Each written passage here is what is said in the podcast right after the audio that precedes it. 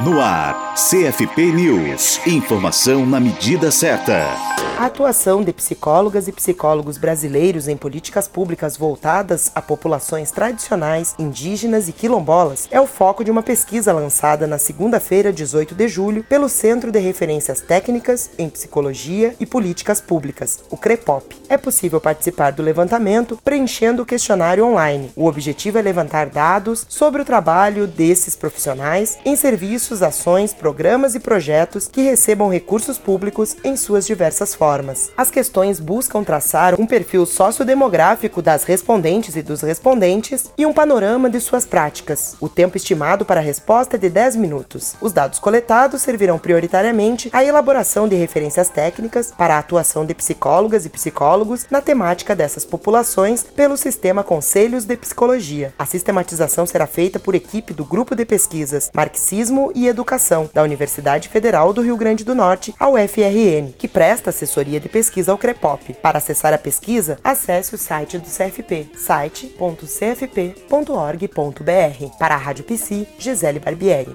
Rádio Psi. Conectada em você. Conectada na psicologia.